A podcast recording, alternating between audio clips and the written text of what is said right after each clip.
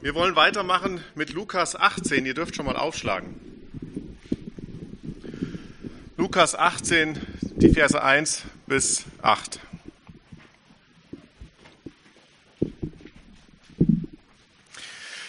Er sagte ihnen aber auch ein Gleichnis dafür, dass sie alle Zeit beten und nicht ermatten sollten, und sprach, es war ein Richter in einer Stadt, der Gott nicht fürchtete und vor keinem Menschen sich scheute. Es war aber eine Witwe in jener Stadt, und sie kam zu ihm und sprach, Schaffe mir Recht gegenüber meinem Widersacher. Und eine Zeit lang wollte er nicht, danach aber sprach er bei sich selbst, Wenn ich auch Gott nicht fürchte und vor keinem Menschen mich scheue, so will ich doch, weil diese Witwe mir Mühe macht, ihr Recht verschaffen, damit sie nicht am Ende komme und mir ins Gesicht fahre. Der Herr aber sprach, Hört, was der ungerechte Richter sagt. Gott aber, sollte er das Recht seiner Auserwählten nicht ausführen, die Tag und Nacht zu ihm schreien, und sollte er es bei ihnen lange hinziehen? Ich sage euch, dass er ihr Recht ohne Verzug ausführen wird. Doch wird wohl der Sohn des Menschen, wenn er kommt, den Glauben finden auf der Erde? Wir beten nochmal. Herr Jesus Christus, öffne du auch unseren Verstand, dass wir dein Wort erleben und dein Wirken an und in uns möglich wird. Amen. Ja, Brainstorming zum Begriff Ausdauer. Training, ja. Langer Atem. Geduld, Geduld. Das Schlimmste kommt ja noch. Kraftanstrengung, Durchhaltevermögen, Disziplin, Herausforderung, Richtungsentscheidung, Konsequenz. Oder ein anderer Begriff, Brainstorming, Gebet, beten. Ihr habt gemerkt, heute geht es ums Gebet, ja? Ja, reden mit Gott, danken, loben, preisen. Vielleicht auch warten auf Antwort, Trost finden, Lasten teilen, um Hilfe bitten. Vielleicht sind das heute die zwei wichtigsten Begriffe, mit denen wir uns in der Predigt beschäftigen werden. Ausdauer und Gebet. Ich weiß gar nicht, wie weit du diese Begriffe vielleicht zusammen gebrauchst oder zusammensiehst. Ein einmaliges Gebet, äh, vielleicht nennen wir das mal Stoßgebet, das muss ja seine Wirkung nicht verfehlen. Doch in dem Fall wird ja auch damit gerechnet, dass Gott ganz schnell eingreift. Das Gebet muss ja nicht wiederholt werden. Ausdauerndes Gebet oder anhaltendes Gebet, das ist dann schon was anderes. Das ist ja auch für uns nicht immer das Naheliegendste. Wer von euch hat ehrlich Ausdauerprobleme, wenn ich euch nach folgenden Dingen in eurem Leben frage? Emma, wo bist du? Regelmäßiges Essen? Das ist, ich habe vorhin auch noch andere gefunden. Ja, wer hat Ausdauerprobleme bei Schlafen oder guter Erholung suchen?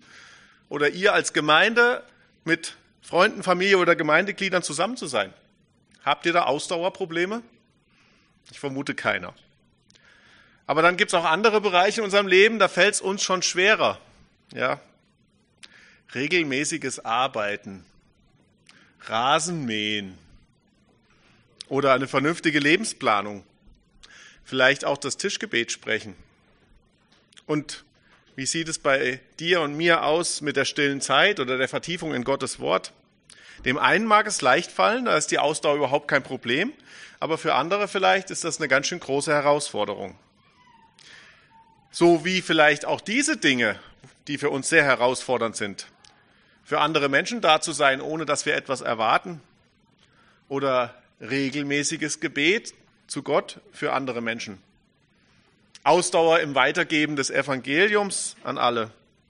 Und es gibt vielleicht auch noch oder sicher noch ganz viele andere Dinge, menschliche ja, oder geistliche, bei denen es ohne Ausdauer nicht geht. Aber gerade im Gebet, denke ich, ist das wohl eine ganz schön große Herausforderung, ausdauernd zu bleiben. Und im Gebet, ja, wenn wir dann für Dinge beten, die nicht nur einmalig sind, also nicht diese Dinge, ob es am Sonntag zum Beispiel nicht regnet, wenn wir Gemeindetag haben. Preis den Herrn, soll erst morgen anfangen. Ja? Oder dass sich der Lehrer, das ist jetzt auch ein Thema, was ich immer wieder konfrontiert werde, egal ob im Teenkreis oder zu Hause, dass der Lehrer sich doch nicht negativ über seinen Schüler auslässt, wenn er, also der Lehrer und nicht der Schüler, verkatert am Montag in die Schule kommt. Ja, oder dass doch die nächste Predigt nicht zu lang geht. Wenn es also um Dinge geht, die immer wieder vorkommen, dann merken wir nicht unbedingt die Wirkung unseres Gebets. Aber dann beten die Christen, also wir, ja auch manchmal für einmalige, so richtig herausragende Dinge. Was sind für dich einmalige, herausragende Dinge? Vielleicht die Bekehrung eines Menschen aus deinem Umfeld oder vielleicht den richtigen Ehepartner fürs Leben oder die richtige Berufung fürs Leben zu finden und auszufüllen. In unserem Text heute soll es auch noch um etwas anderes gehen, nämlich das Beten um das Aufrichten des Reiches des Christus bei seiner Wiederkunft. Das Beten um das Aufrichten des Reiches des Christus bei seiner Wiederkunft. Erinnern wir uns noch einmal an das, was eigentlich vor dem Ganzen geschah. Ich habe den Bibeltext gelesen, wir werden ihn nochmal lesen. Was geschah denn vor dem, mit dem wir uns heute beschäftigen möchten? Im Kapitel 17, da hatten die Pharisäer Jesus doch eine Frage gestellt. Wann kommt das Reich Gottes? Und Jesus antwortet ihnen frei, es kommt nicht, es ist bereits unter euch vorhanden, nur anders, als ihr das vielleicht denkt.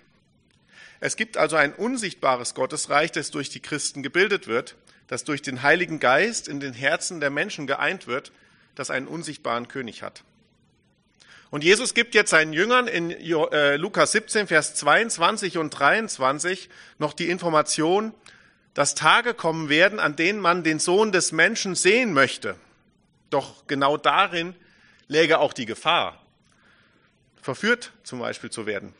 Denn seine Wiederkunft wird ganz anders verlaufen, als die Menschen das vielleicht behaupten werden. Jesus lehrt über seine Wiederkunft, dass sie wie ein Blitz für alle Menschen auf der Erde gleichzeitig sichtbar wird. Dann wird er als König regieren. Dann wird auch Gericht gesprochen.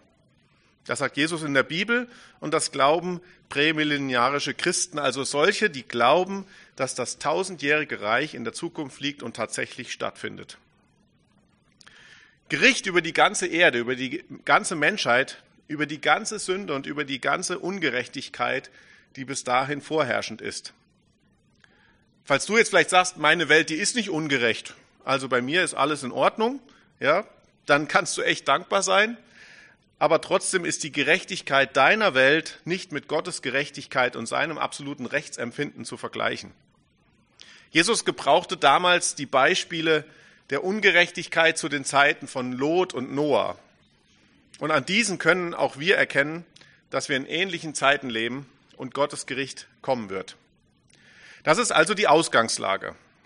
Und bevor wir jetzt nochmal den Text anschauen, frage ich euch nochmal, warum sollten wir denn jetzt eigentlich auf Gottes Reich überhaupt warten? Ein Kampfspruch wäre jetzt, also das wäre jetzt der Wegspruch für die Teenies heute Morgen gewesen, Römer über dir! Ich weiß nicht, ob du das schon mal so erlebt hast, dass du die Augen aufschlägst und dann guckst ein Hund dich direkt so mit zehn Zentimeter Abstand an, ja? Und so stell dir vor, das wäre ein Römer. Da würdest du aber wach sein, oder? Ja? Römer über dir, nicht in Wirklichkeit, aber unsichtbar. Die Welt, in der wir leben, die wird von antigöttlichen Kräften regiert. Und diese kämpfen mit allen zur Verfügung stehenden Mitteln gegen Gott, gegen seine Prinzipien, seine Maßstäbe und auch seine Kinder. Das hast du sicher schon mehr oder weniger selber erlebt.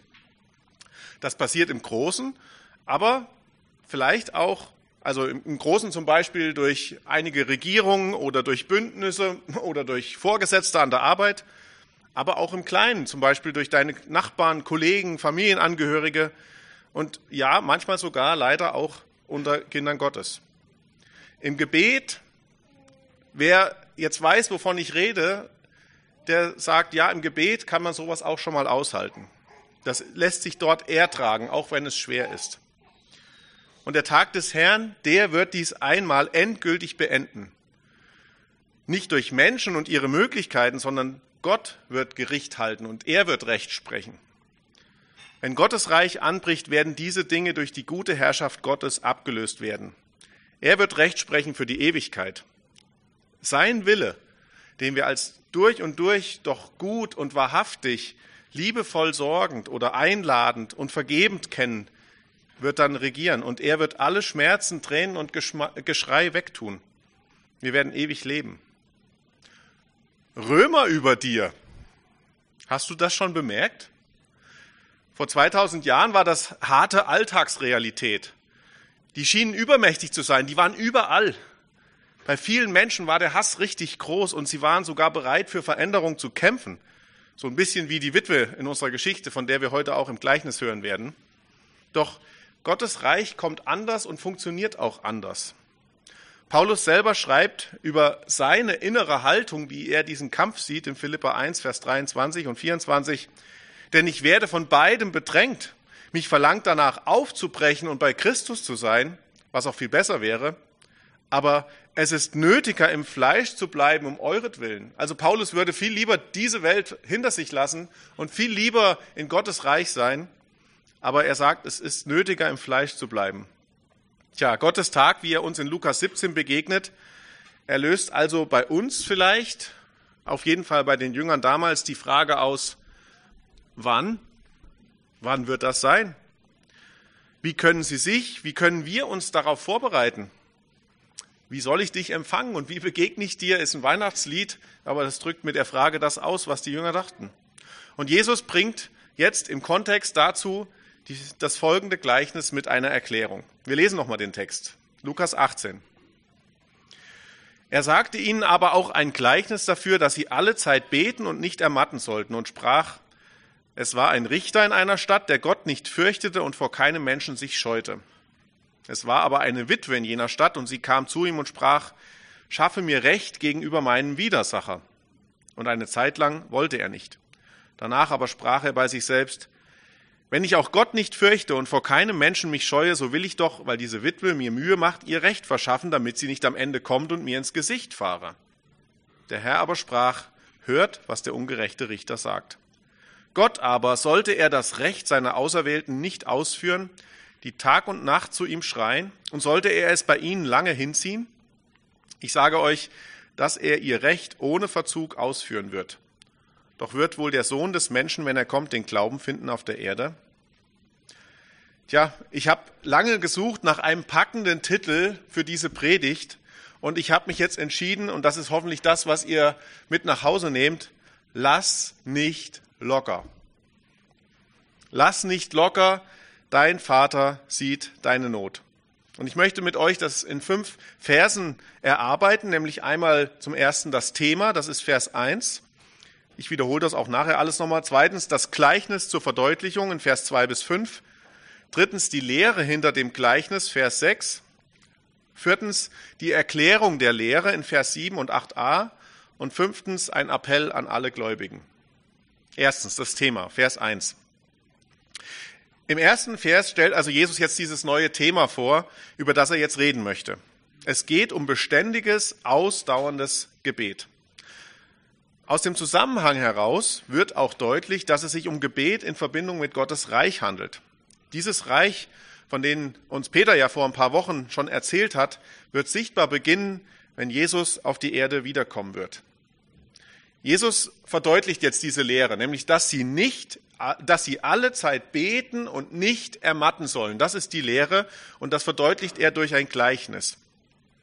Scheinbar ist das ein schwieriges Thema, denn er benutzt ein Gleichnis, um seine Aufforderung zum Gebet zu verdeutlichen.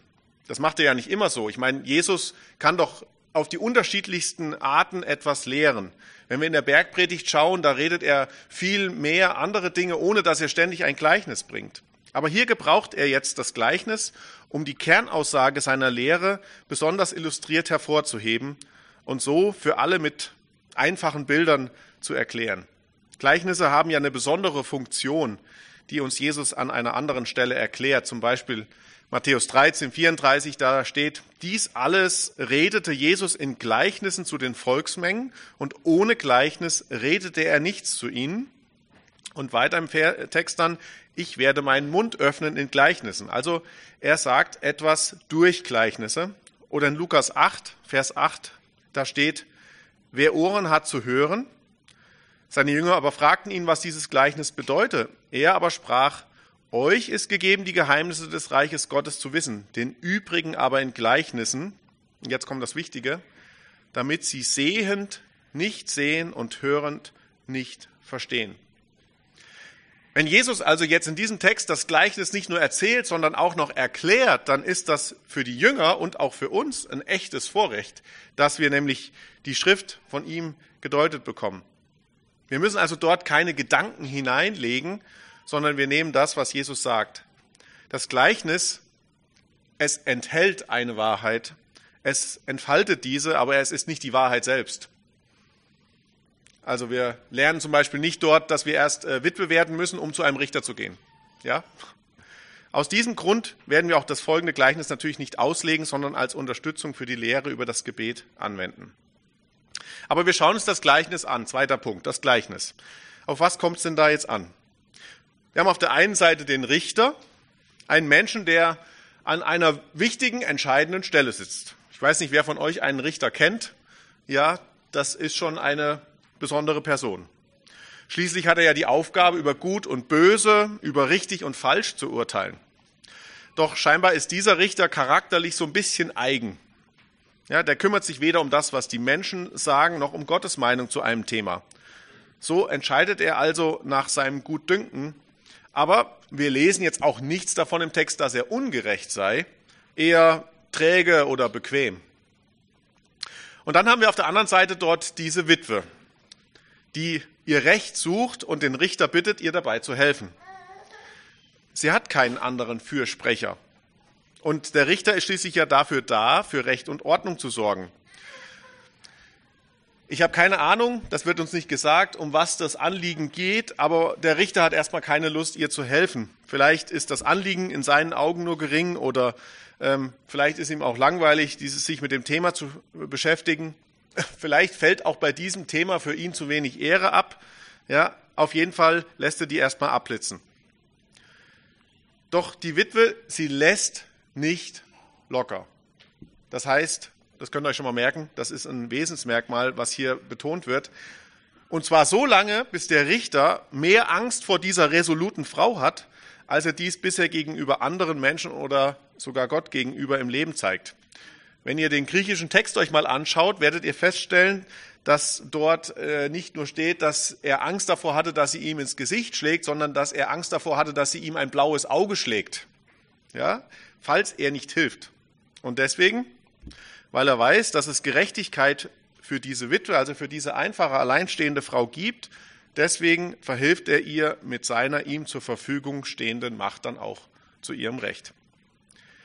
Also diese Frau ist, äh, diese Frau hat ihn echt belastet, ja, weil sie in ihrer beständigen, andere würden vielleicht auch sagen penetranten Art nicht den Richter in Ruhe gelassen hat. Sie suchte ihr Recht und wusste, dass es über den Richter geht. Sie wusste, dass er ihr helfen kann und forderte ihr Recht bei ihm daher auch ein. Sie hat ja sonst keinen Helfer.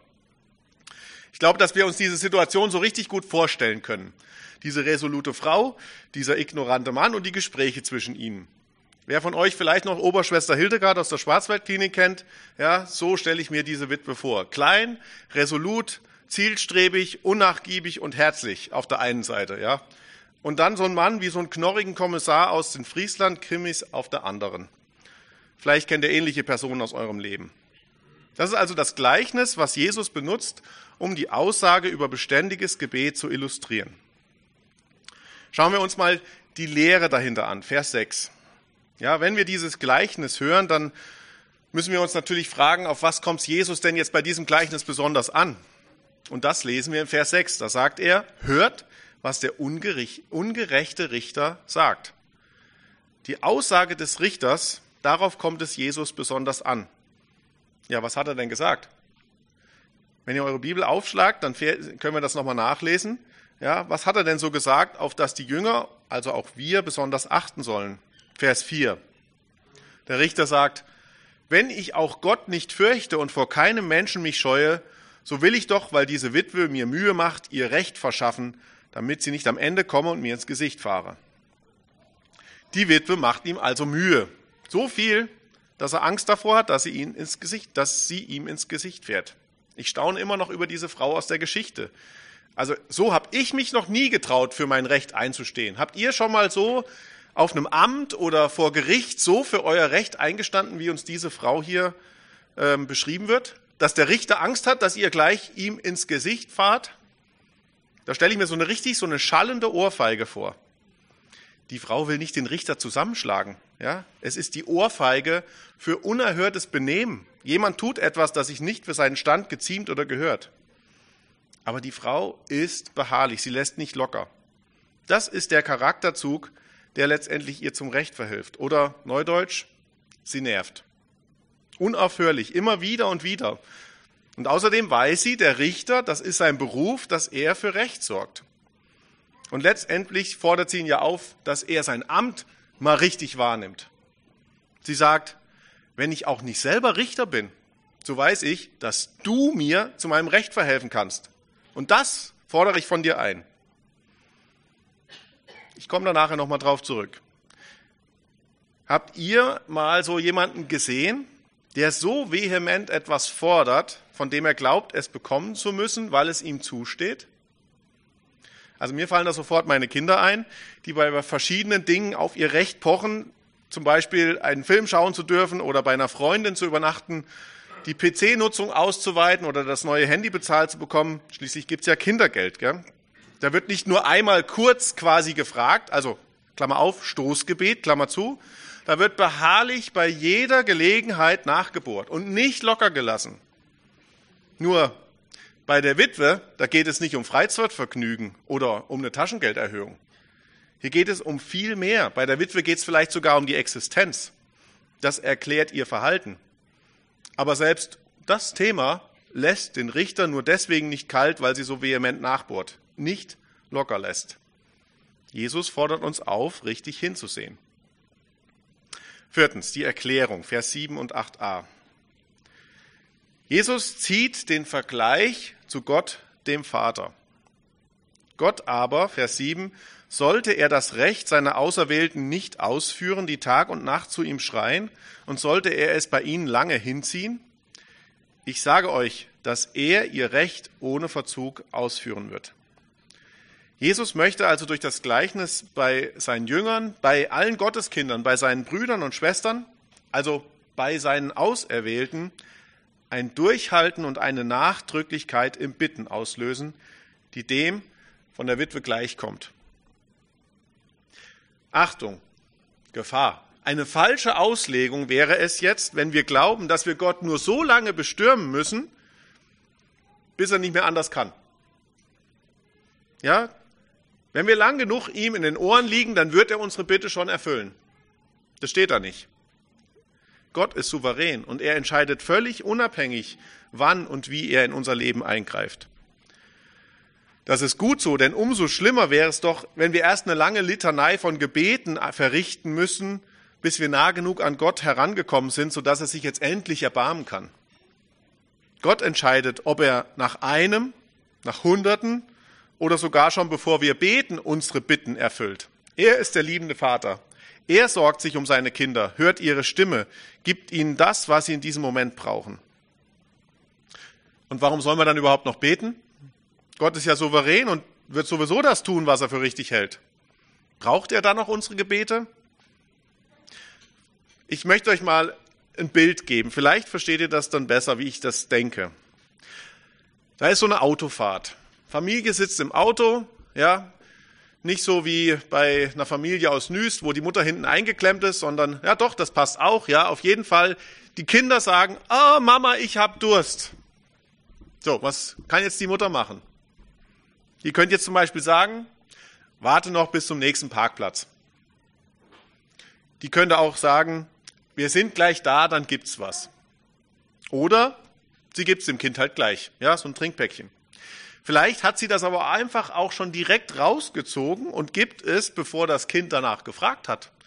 Und das Kind freut sich so, weil es denkt, boah, ich habe so einen Durst gehabt und jetzt hat die mir einfach was zu trinken gegeben.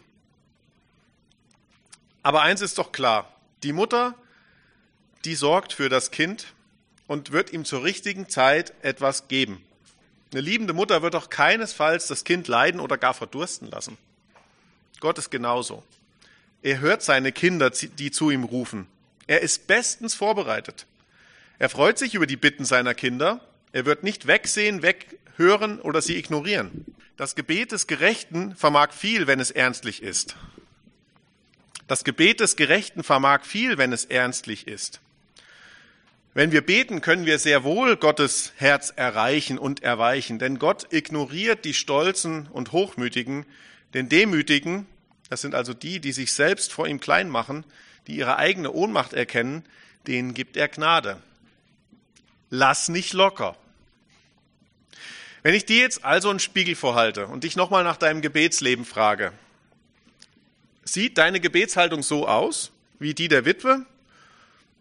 Und wenn die Not groß genug ist bei dir, sieht dein Durchhalten auch so aus?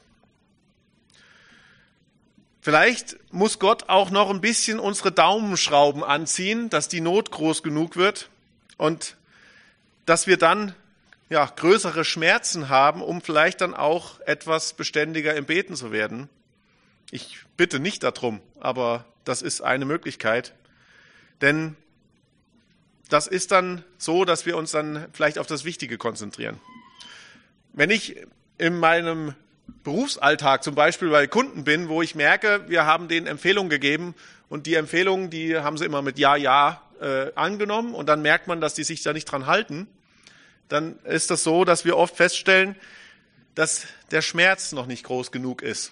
Das kann finanziell sein, das kann personell sein, das kann zeitlich sein, aber wenn der Druck nicht groß genug ist, ja, ihr wisst das vielleicht auch äh, die jüngeren Leute von Prüfungen oder so, ach, in zwei Wochen habe ich eine Prüfung, ist ja noch lang hin, ja. Oder die Brüder unter uns, ach, in drei Wochen ist die Predigt, ist ja noch lang hin, aber weh, es ist der Freitagabend ja, und die Predigt ist noch nicht fertig. Dann wird der Druck groß und der Schmerz. Und dann gehen wir ins Gebet und sagen, oh, Herr, hilf mir bitte, dass das alles klappt. Wie groß ist dein Schmerz? Bist du bereit, nach Hilfe zu suchen und das beim besten Helfer, beim Herrn Jesus Christus? Bist du bereit, ins Gebet zu gehen? Lass nicht locker. Noch einmal zurück zum Bezug zu Lukas 17, etwas zu Gottes Reich und zum Tag des Herrn. Das Reich Gottes oder der Tag Christi kann er für dich bald kommen oder bist du noch nicht vorbereitet? Ist dein Schmerz noch nicht groß genug, dass du dich vielleicht sogar nach diesem Tag sehnst? Ich glaube, wenn wir in Nordkorea in so einem Umerziehungslager wären oder in jeder Stadt in Afghanistan heute oder in Saudi-Arabien, da sind die Christen näher dran an dem Thema als wir. Uns geht so gut. Hast du auf dem Schirm überhaupt, dass Jesus jederzeit wiederkommen kann? Aber vielleicht sind wir so ein bisschen bequem geworden. Manfred Siebald singt das in einem Lied. Ich möchte euch nur die erste Strophe davon vorlesen. Wir haben es uns hier gut eingerichtet. Der Tisch, das Bett, die Stühle stehen, der Schrank mit guten Dingen vollgeschichtet. Wir sitzen, alles zu besehen.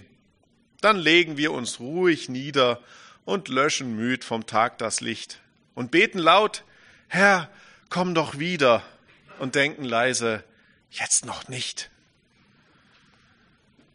Der Kommentar zu Lukas 18 aus äh, Was die Bibel lehrt beschreibt es so.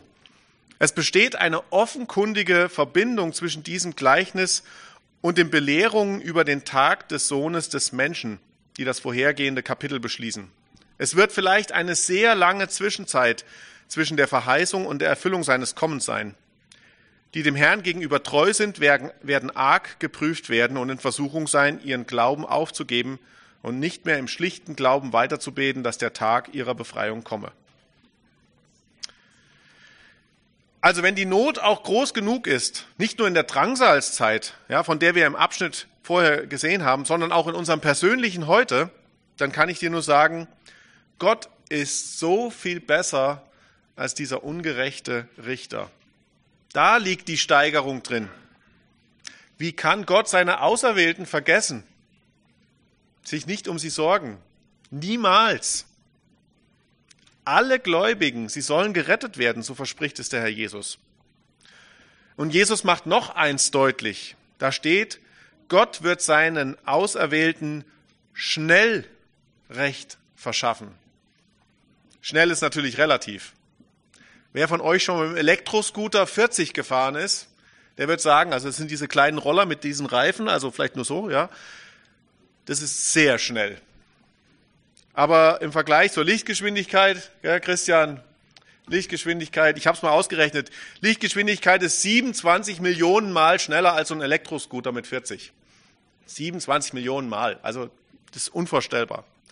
Also heißt jetzt schnell, dass Gott innerhalb von Minuten hilft oder innerhalb von Stunden oder innerhalb von Jahren, vielleicht auch erst nach Jahrzehnten.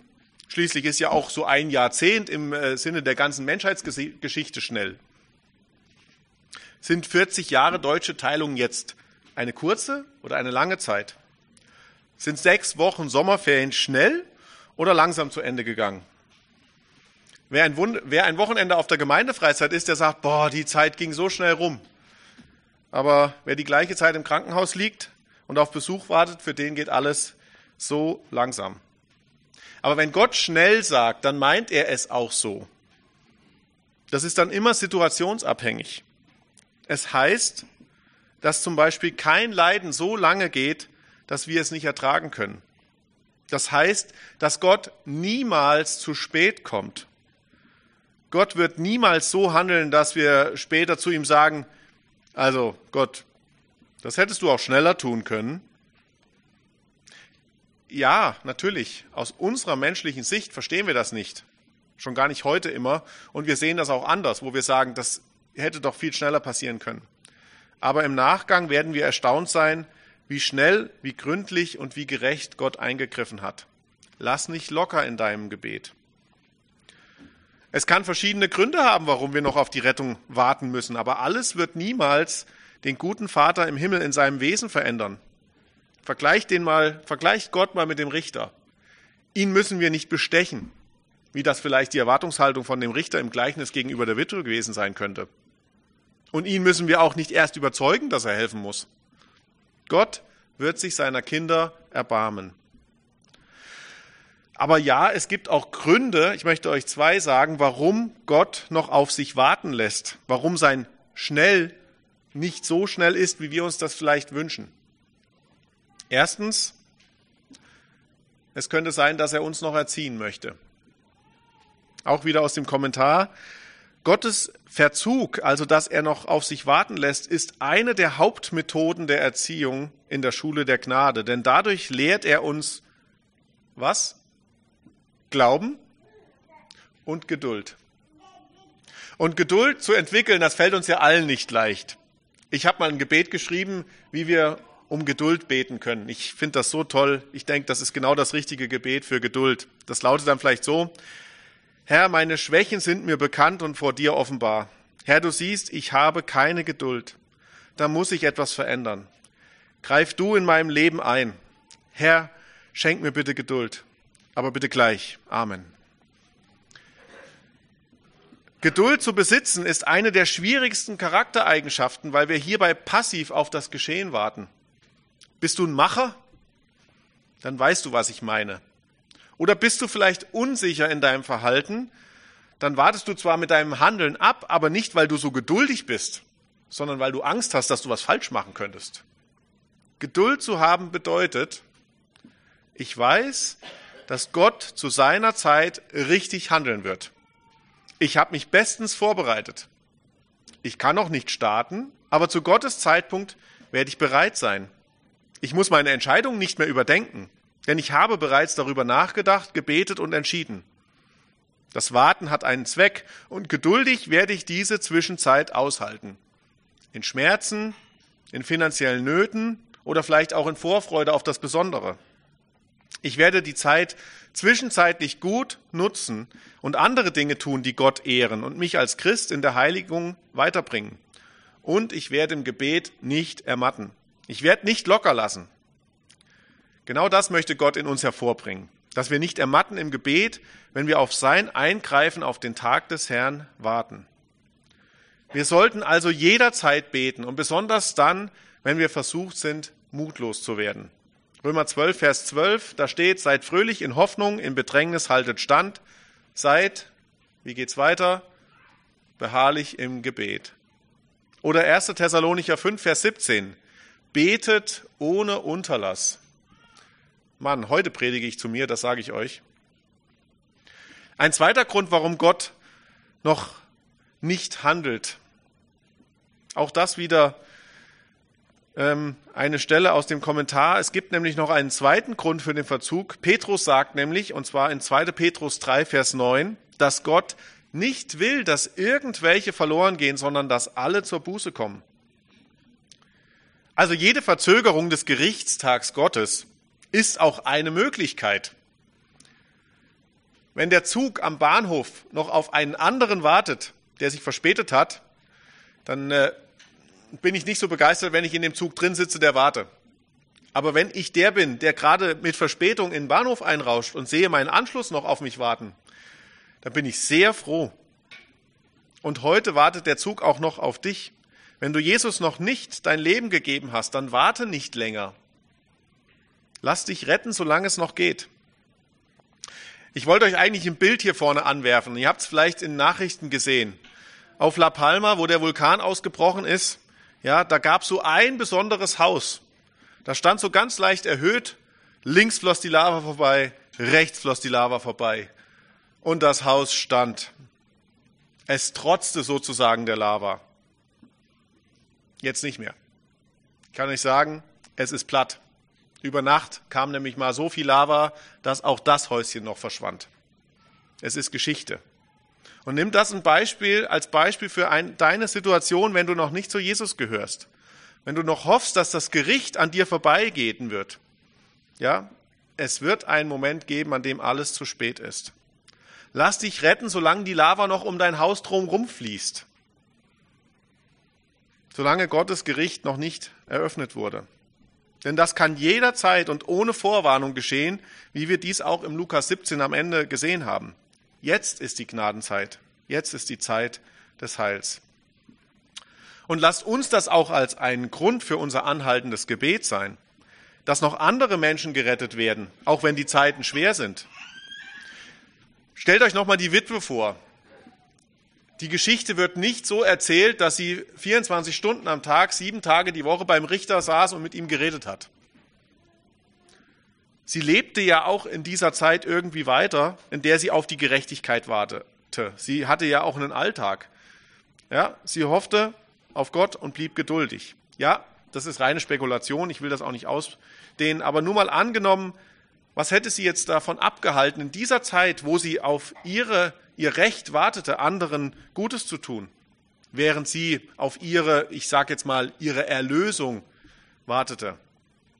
Und so wollen doch auch wir im Warten auf Jesu Wiederkunft oder in schweren Zeiten uns nicht verkriechen oder die Ohren anlegen oder einfach die Klappe halten, sondern auch und vielleicht gerade dann die anderen Menschen durch unseren gelebten Glauben zu Gott einladen.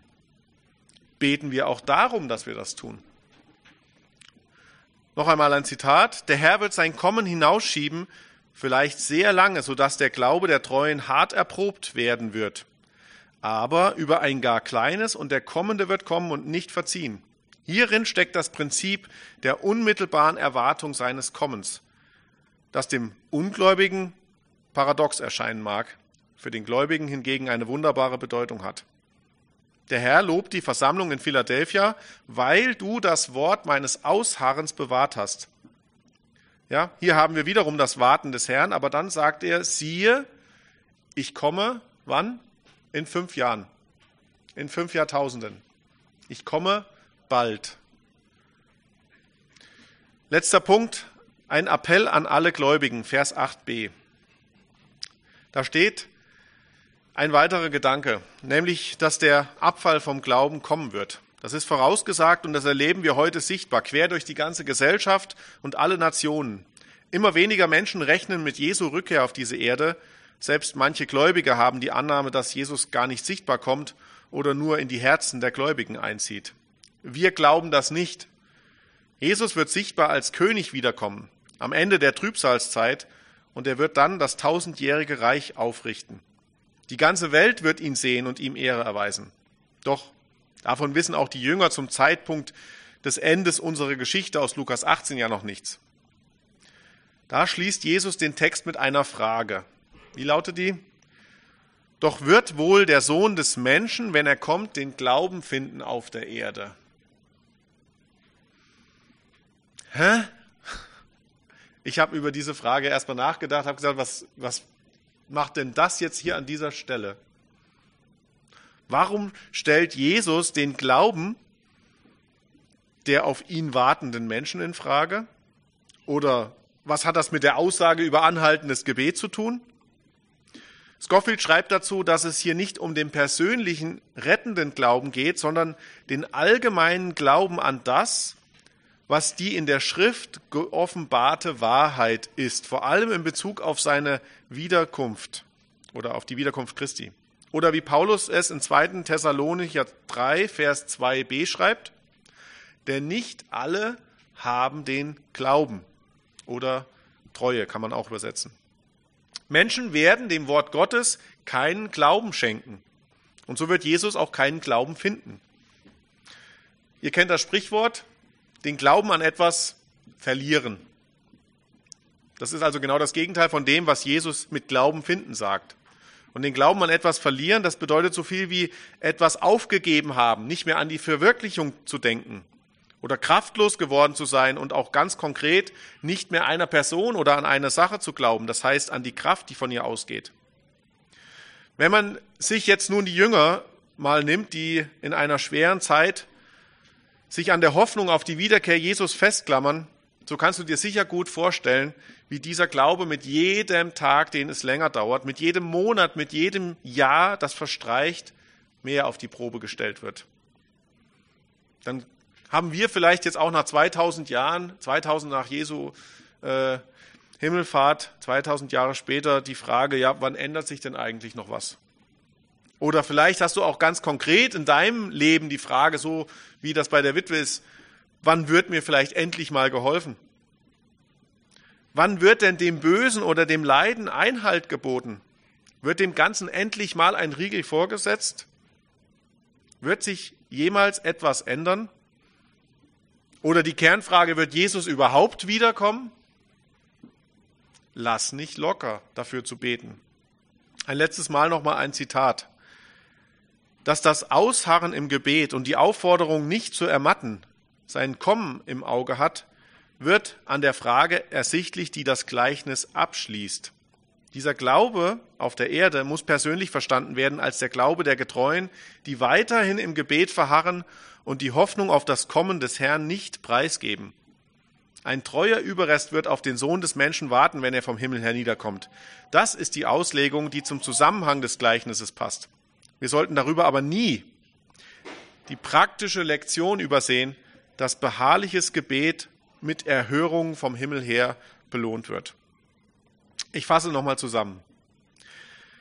Jesus fordert uns auf, beständig zu beten und nicht locker zu lassen. Das gilt besonders auch in den schweren Zeiten unseres Lebens. Das gilt auch besonders hinsichtlich unseres Gebets, dass Jesus doch bald wiederkommen möge. Denn Gott ist ein gütiger Gott. Der Vater im Himmel wird für seine Kinder Recht sprechen, ganz genau zur richtigen Zeit. Wir dürfen ihn bestürmen im Gebet. Wir dürfen ihn in seinem souveränen Handeln komplett vertrauen. Lassen wir uns auch nicht durch einen scheinbaren Verzug irritieren. Wenn es mal wieder länger dauert, packen wir halt noch einfach ein Gebet obendrauf. Sind unsere Sorgen bei Gott abgegeben, können wir vertrauen, dass du, dass wir ihm nicht egal sind und dass er handeln wird, so wie es für uns gut ist. Deshalb gib deinem Gebetsleben eine neue Richtung. Lass nicht locker, den Vater zu bestürmen und nutze das Gebet als die beste Möglichkeit, ihm dein Vertrauen in ihn und deine Liebe zu ihm auszudrücken und Hilfe von ihm zu erbitten. Bei dem Ganzen helfe uns der Heilige Geist, den Blick wirklich klar auf unseren Herrn Jesus zu richten, den Alltag anzunehmen, auf des Herrn Wiederkunft zu warten, dafür zu beten und anderen vom Evangelium zu sagen. Oder anders gesagt, nicht locker lassen. Amen.